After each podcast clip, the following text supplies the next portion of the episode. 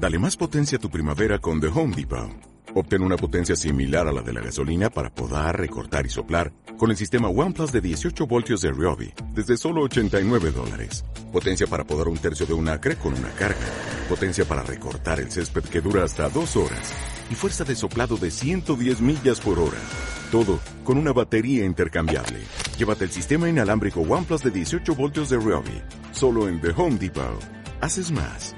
Logras más. ¿Cuántas veces has deseado escuchar claramente la voz de Dios? ¿Has buscado su consejo en la iglesia o en la Biblia, pero no entiendes? ¿Te han contado de algo que dice la Biblia, pero no te cuadra? Este programa es para ti. Bienvenidos a Escaneando su Palabra, un espacio para analizar la Biblia capítulo a capítulo de manera práctica, sencilla y cuidadosa para encontrar el mensaje de su autor. Comencemos. Hola queridos oyentes, bienvenidos a Escaneando su Palabra. En el día de hoy vamos a estudiar un libro bien importante, bien especial, relevante en la Biblia con verdades absolutas. Lo llaman el libro de las certezas. Creo que en un tiempo como en el que estamos hoy, lleno de dudas, de inquietudes, donde se abren 50.000 religiones diferentes y donde tenemos 200 opciones para escoger una fe, donde vemos que cada vez salen algunos predicadores, algunas enseñanzas un poco extrañas que nos causan como curiosidad o que por lo menos nos previenen un poco. Eh, este libro es importante que la iglesia de hoy lo, lo tenga claro, lo tenga presente, y es un libro de las certezas, es un libro donde más de 30 veces menciona la palabra saber o sus derivaciones, donde dice, tengan en cuenta que ustedes saben o van a saber o tengan seguro o tengan certeza de. Así que esto es algo que creo nos va a servir mucho como una guía, tal sería como la suerte de un mapa que nos puede mostrar la ruta. Así que los bienvenidos a, a, esta, a este episodio de hoy, a los que vienen estudiando y escudriñando esta palabra. Pero pues antes de avanzar, quiero saludar a, a, mi esposa, nuestra lectora oficial del programa Escaneando su Palabra, para, para que, bueno, los hagamos parte de este estudio bíblico. Muchas gracias por estar aquí con nosotros, a todos ustedes, y gracias a ti por esta amable invitación. Espero que todos, para todos sea este tiempo muy especial y podamos juntos descubrir las verdades que Dios quería transmitirnos a través de su palabra. Así es, entonces, eh, sin más preámbulos, arrancamos a estudiar la epístola de Juan, la primera carta de Juan. A mí me, da risa porque ese nombre epístola lo, lo volvemos como, oh, como que no sabemos qué significa y nos vuelve como algo raro a la cabeza. Pero no, hagan de cuenta que esta carta viene siendo como un chat en, esa época, porque realmente es una carta muy cortica que envía a Juan con un mensaje muy corto, algo así como los, los WhatsApp de hoy, a, a sus amigos, a sus queridos amigos, porque la carta es muy cariñosa. Dentro de las características que tiene esta carta es que les dice queridos hermanos, queridos hijos, amados. Las palabras claves de toda esta carta están en, como ya les decía antes, el saber, que está más de 30 veces, la palabra comunión y la palabra amor. Esas son como las tres palabras relevantes. Adicional a esto, vemos que como mensaje central o como idea principal es que Dios es la luz, la vida y el amor perfecto. Creo que mientras estudiemos esta carta nos vamos a dar cuenta que si Dios es eso, nuestra vida como creyentes o nuestra vida como cristianos debe reflejar eso. Jesús dijo, ¿en qué conocerán que son mis discípulos? Sino en que se aman los unos a los otros. Creo que eso es lo que muestra la diferencia. Así que esta carta completa, a pesar de que es muy cortica y tiene poquitos capítulos, poquitos versículos, nos permite entender verdades completamente relevantes para la vida cristiana de hoy y es tan actual como el periódico que va a salir mañana. Así que, que comencemos. Empecemos. Primera carta de Juan. Se encuentra después de las cartas de Pedro y dice así, en el capítulo primero. Lo que ha sido desde el principio, lo que hemos oído, lo que hemos visto con nuestros propios ojos, lo que hemos contemplado, lo que hemos tocado con las manos, esto les anunciamos respecto al verbo que es vida. Esta vida se manifestó. Nosotros la hemos visto y damos testimonio de ello. Y es y les anunciamos a ustedes la vida eterna que estaba con el Padre y que se nos ha manifestado. Les anunciamos lo que hemos visto y oído para que también ustedes tengan comunión con nosotros. Y nuestra comunión es con el Padre y con su Hijo Jesucristo. Les escribimos estas cosas para que nuestra alegría sea completa. El apóstol Juan está diciendo acá que nos escribe esto para que nuestra alegría crezca, para que les escribo para estas cosas para que nuestra, para que nuestra alegría sea completa. ¿Y qué es eso de ser completo si no en Jesucristo? O sea, si ustedes analizan lo que él acaba de escribir, simplemente está diciendo que lo que él vio, que lo que él vivió a través de la vida de Jesús, que lo que él eh, sintió, que lo que él pudo ver en la resurrección se ha manifestado en él y es lo que él está compartiendo con nosotros, con los creyentes. Es eso ser un testigo presencial de la resurrección de Jesús y ese es la alegría completa que todo creyente debe tener y es el conocimiento de la gracia y el amor de Jesucristo. Él, él, me encanta cuando el primer, digamos, en el primer pedazo dice, esta vida se manifestó. O sea, ¿cuál vida se manifestó? La del verbo, dice. Al verbo que es vida. O sea, está hablando de Jesucristo específicamente y que esta vida fue manifiesta. Dice, nosotros la hemos visto y damos testimonio de ella. ¿De quién está dando testimonio el apóstol Juan?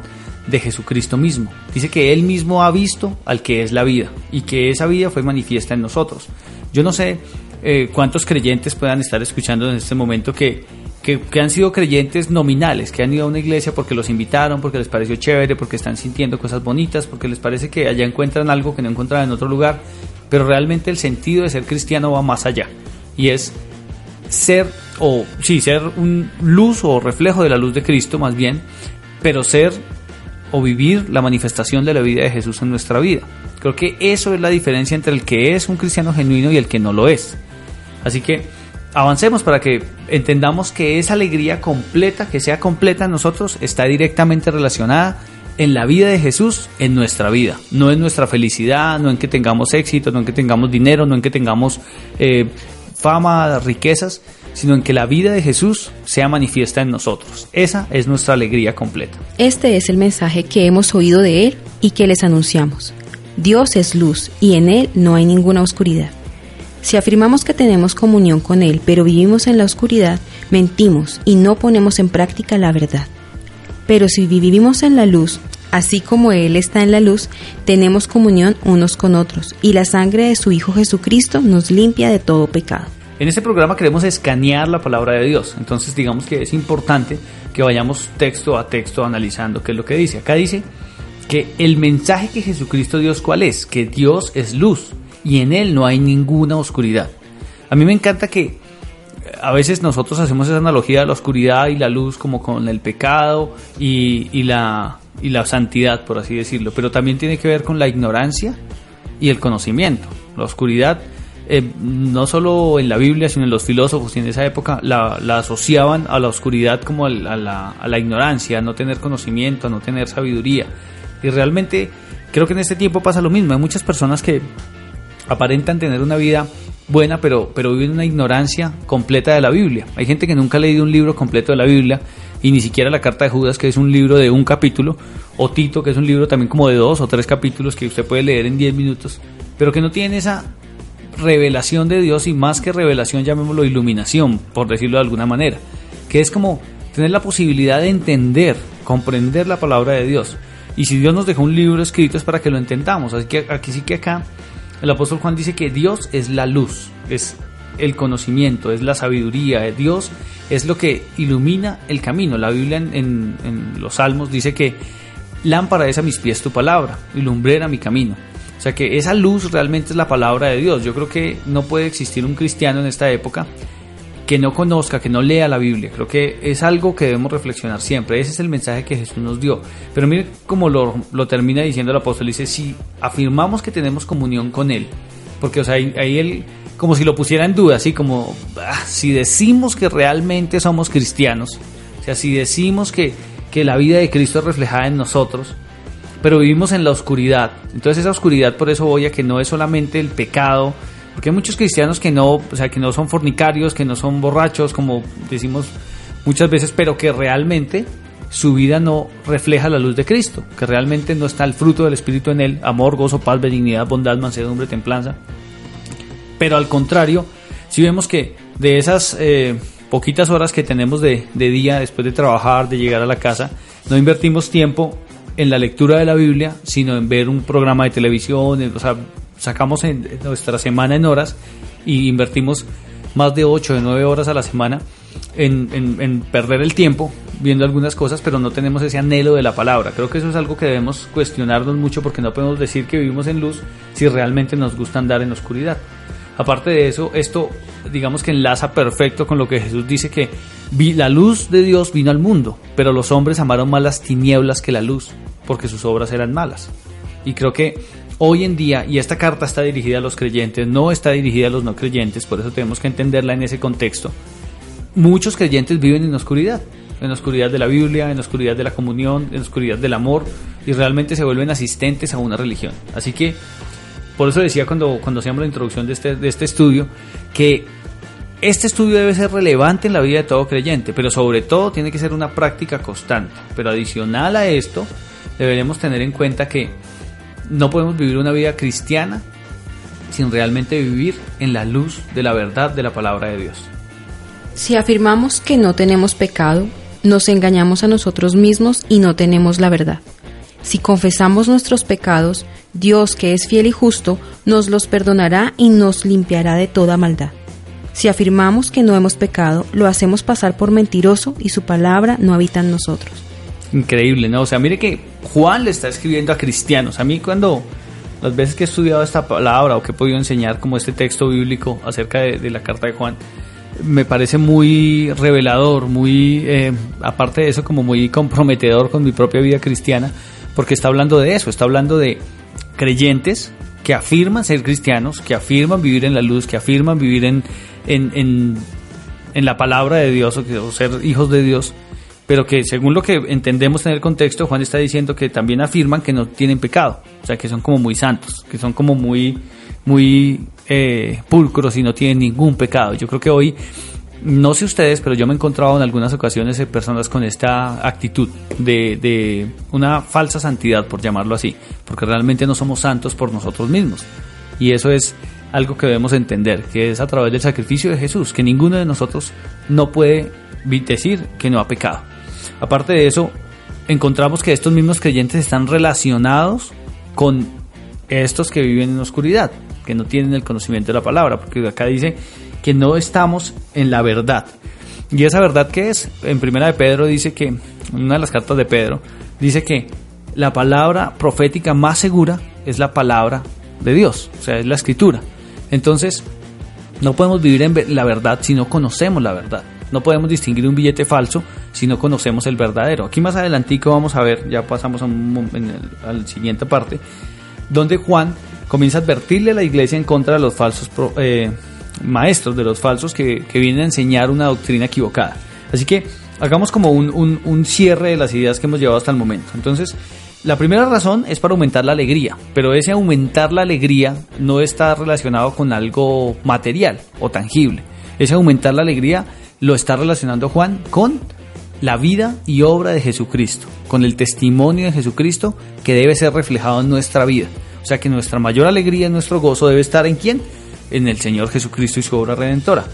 La segunda es para guardarlos del pecado, que es lo que estamos viendo. Dice, no vivan en oscuridad, no vivan en verdad, eh, perdón, vivan en la verdad, no vivan en una mentira, no se engañen a ustedes mismos creyendo que no tienen pecado o que no necesitan de Dios o que no necesitan una comunión con Dios para ser libres del pecado.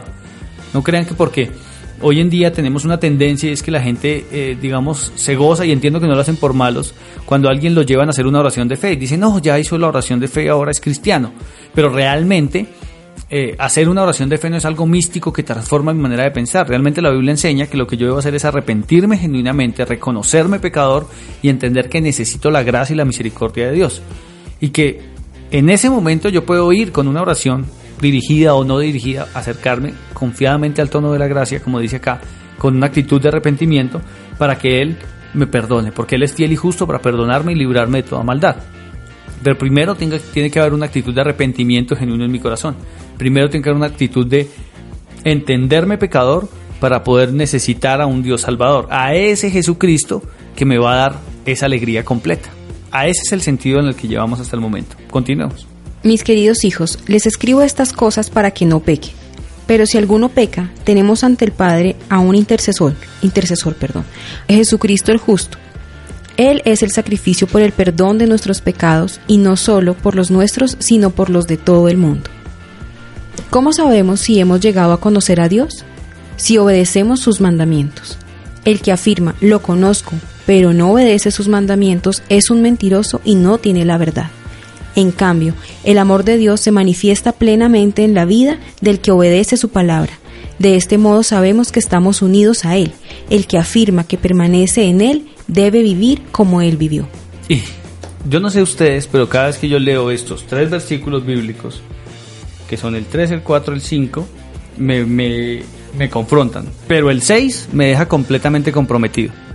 Porque el 6 es, claro, o sea, los primeros tres le dicen a uno como, como bueno, sabemos que si hemos llegado a conocer a Dios, obedecemos, y entonces muchos cristianos, eh, tristemente, pues Dios nos permite con mi esposa ir a diferentes iglesias, algunos lugares, conocer cristianos de los muy pentecostales y los muy dados a la palabra, más estudiosos de la Biblia y más, más calmados, más serenos. No estoy diciendo que ninguno de los dos esté mal, realmente creo que tiene que ver más con el propósito de Dios, estas, estas eh, interpretaciones bíblicas, pero, pero la doctrina es una sola. Y aquí no hay nada que entenderle. O sea, aquí no hay lugar o no hay cabida a ningún dogma humano. Dice, ¿cómo sabemos que usted es hijo de Dios? Acá dice, ¿cómo sabemos si hemos llegado a conocer a Dios? Es muy fácil, o sea, regla de tres simple. ¿Cómo? Dice, si obedecemos sus mandamientos, punto. O sea que yo les decía en la introducción que en esta carta es la carta de las certezas. O sea, aquí Juan no deja nada suelto, no deja nada como que de pronto, como que puede ser, no, todo es... Lugar a ambigüedad. Sí, no hay lugar a que interpretaciones. Yo creo que por eso es tan complicado. O bueno, en los últimos años no he escuchado muchas prédicas acerca de esta carta. Eh, no sé por qué, no sé si es una carta tan poderosa, tan transformadora. Ahí no hay lugar a equivocaciones. Juan está diciendo, el que dice que conoce a Dios, es facilito de saber si lo conoce o no. ¿Qué debe hacer? Obedecer sus mandamientos. Punto. Entonces, como a manera de cuestionario y, y respóndase usted mismo, como yo mismo lo he hecho muchas veces. En la medida que uno lee el Evangelio y lee lo que Jesús mandó, porque usted se da cuenta, Juan está hablando de quién? De Jesús. Está hablando de que Él era el verbo, de que ese verbo se hizo vida, de que era la luz de los hombres, que vino esa luz y que la conocimos y que fue revelada y que eso es nuestra alegría. Y adicional a eso está diciendo que ese Jesús nos dejó cómo vivir, que vivimos, que debemos vivir como Él vivió, que debemos andar como Él anduvo. Y entonces vemos escenas como que Jesús dice que no se haga mi voluntad sino la tuya, le dice a Dios. Aparte de eso, vemos escenas que Jesús dice, yo no vine a hacer lo que a mí me parezca, sino hacer la voluntad de mi Padre. ¿Y cuál es la voluntad de Dios? Yo les voy soltando así como pildoritas. Dice que ninguno se pierda, sino que todos procedan al arrepentimiento. Pero también nos da la fórmula. En Mateo 28 dice, vayan y hagan discípulos, enseñándoles a obedecer todo lo que yo les mando y bautizándolos en el nombre del Padre, el Hijo y del Espíritu Santo. O sea que mi pregunta para usted como cristiano, como creyente, como persona que asiste a una iglesia, la que sea, y que cree y acepta a Jesús como su Señor y Salvador, mi pregunta es, ¿usted como creyente disipula a las personas? ¿A cuántas personas va a disipular? Porque Jesús dijo, vayan y hagan discípulos. Ese es un mandato de Jesús. Jesús dijo, vayan y busquen gente y enséñenle a obedecer todo lo que yo les mando. Pero nosotros no lo hacemos porque no nos sentimos seguros, porque creemos que no nos toca, porque esperamos que venga un evangelista y vaya y evangelice, y no entendemos que esa labor es nuestra como iglesia. Entonces acá dice, ¿usted quiere saber si es cristiano? Pues mire si hace la voluntad de Dios, mire si cumple los mandamientos. Pero aparte de eso dice, el que afirma que le pertenece a Él, debe andar como Él anduvo. Y entonces cuando uno va a diferentes iglesias y pregunta cuántos son hijos de Dios, pues todos levantan la mano. O, cuántos quieren estar con Jesucristo en el cielo, en el paraíso, pues todos vamos a levantar la mano. Pero realmente lo somos. Esa es la pregunta que Juan nos deja acá. O sea, esta es para mí, si no el centro de toda esta carta, por lo menos sí uno de los puntos más relevantes. Y es, andamos como Jesús anduvo. Cuestionémonos nosotros mismos nuestro cristianismo. Leamos la Biblia y cambiemos lo que tengamos que cambiar. Dejemos ya de echarle la culpa al pastor, a la iglesia, a la alabanza, a las, a las doctrinas, a, la religión, a que tal pastor pide plata y tal otro no la pide. O sea, realmente eso son cosas externas. En este texto, que creo yo le estoy dando como más eh, amplitud a la explicación, y realmente si ustedes se dan cuenta no estoy explicando nada, porque más claro no puede ser. dice, conocen la verdad de Dios, conocen a Dios, entonces hagan lo que Él les manda y vivan como Él dice que viven. Punto, no hay nada que entenderle. Si no lo está haciendo, no se preocupe. Abogado tenemos para ir, arrodillarnos, arrepentirnos, pedir perdón y encaminarnos en lo que Dios ha mandado. Porque no es solamente se trata de que, ay, terrible, soy un mal cristiano porque no evangelizo, porque no predico, porque no le enseño a nadie mi fe, porque no soy buen testimonio y todo lo que conozco que muchos cristianos me han contado. Pero no se quede ahí, o sea, eso es el problema, pero sea parte de la solución. Jesús ya nos dio la, la solución. O sea, si usted tiene la intención de ir a una iglesia, de buscar a Dios, es porque Dios hizo algo en su corazón. Entonces vaya, arrepienta, se pida perdón, cambie su manera de obrar y comience a encaminar su vida. Creo que con esto cerramos nuestro primer programa para que lo dejemos claro. Y de verdad que piensen que el vivir como Jesús vivió es con el estándar con el que debemos medir nuestra vida. No con la vida de ningún famoso predicador, no con la vida de ningún artista cristiano, no con la vida y sin decir que está mal. O sea, lo que estoy diciendo es midámonos con el estándar que Dios dice que nos midamos, que es vivir como Jesús vivió. Antes de terminar, yo quiero hacer un llamado a la atención sobre algo que hemos leído en esta misma carta. Hay personas, o muchas personas, conocen que en la palabra de Dios o el mensaje de Dios dice que Él es fiel y justo para perdonar nuestros pecados y que Él ha limpiado todos nuestros pecados como lo hemos leído hasta el momento. Pero hay quienes se toman de estas palabras descontextualizadas para, mm, digamos que, mm, justificarse o excusarse de practicar el pecado y creen incluso que son hijos de Dios, son amados de Dios, tienen la salvación y van a ir al paraíso en el final de sus días porque aunque pequen y sigan pecando y pequen deliberadamente, creen que simplemente por estas palabras que conocen, Dios los va a librar de todo pecado, de toda maldad. Sin embargo, es importante por eso eh, conocer el contexto de esas palabras, en dónde están ubicadas y qué dice antes y después, porque en este momento nos estamos dando cuenta que Juan nos está hablando acerca de que Dios es fiel y justo para perdonar nuestros pecados si los, si los mm, expresamos, si los confesamos, que Jesucristo quita todo pecado, pero también está diciendo que eso no debe ser una ocasión para pecar, es decir, dice que en qué conocemos que em, estamos unidos a Él, que dice, el que afirma que pertenece a Él debe vivir como Él vivió. Y, y, también dice que es obedeciendo los mandamientos de Dios que podemos conocer si realmente somos de Dios. Eso digamos que quita completamente toda posibilidad y toda cabida a pensar que una persona puede realmente pertenecer a Dios y practicar el pecado. Esto creo que aclara completamente esas, esas ideas que algunas personas puedan tener y que es importante eh, mantener, tener eso muy claro para poder continuar. No, estoy, estoy de acuerdo, me parece muy válido lo que estás diciendo porque es que hoy en día tenemos ciertas eh, corrientes eh, dogmáticas, más que porque no hay doctrina ahí, sino dogmas, donde dice eso, que pueden pecar y que no pasa nada porque pues Dios es nuestro abogado y nos va a defender y punto. Pero no es cierto. Aquí está diciendo dentro del contexto de la carta de Juan que si no hacen caso a la palabra de Dios no le pertenecen a él, que si no viven como él anduvo pues no son de él, que si no están en la, o sea, que si dicen que no tienen pecado también están mal, pero que si, o sea, está como cerrando, no hay cabida duda, o sea, usted tiene que vivir una vida de integridad y punto. Si usted no vive una vida de integridad, simple y llanamente no es de Cristo, y si no es de Cristo, él no es su abogado. O sea, usted no puede pedir un abogado con el que no está, digamos, siendo honesto, con el que no está... Usted no puede pretender que un abogado lo defienda si usted no conoce a ese abogado. Estas ideas las vamos a seguir clarificando en lo que continúa. Realmente estamos en la primera pequeña parte de, de esta carta y si, si bien nos ha dejado algunas verdades muy importantes, muy claras, vamos a tener que continuar porque van a haber muchas más verdades que vamos a ir descubriendo poco a poco. Lo importante hasta ahora es que ese mensaje nos quede bastante claro. Jesucristo es nuestro abogado, Dios nos perdona todo pecado si lo confesamos, pero tenemos que examinarnos a nosotros mismos y ahí es donde cobra mayor sentido eso que dice que la palabra es un espejo que nos refleja y nos podemos mirar y examinar en él.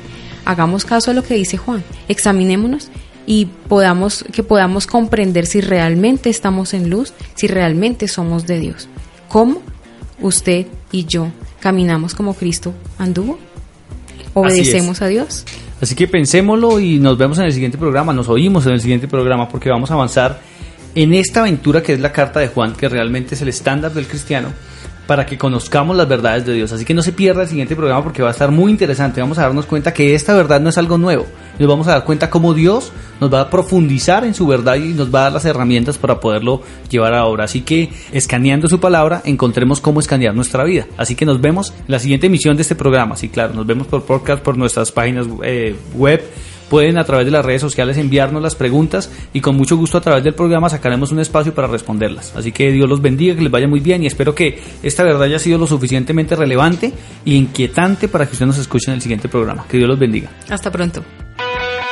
¿Qué te pareció nuestro programa de hoy? Te invitamos a enviarnos tus comentarios y preguntas a través de nuestras redes sociales para continuar escaneando su palabra. Te esperamos en nuestra próxima emisión y recuerda, no comas cuento, come Biblia.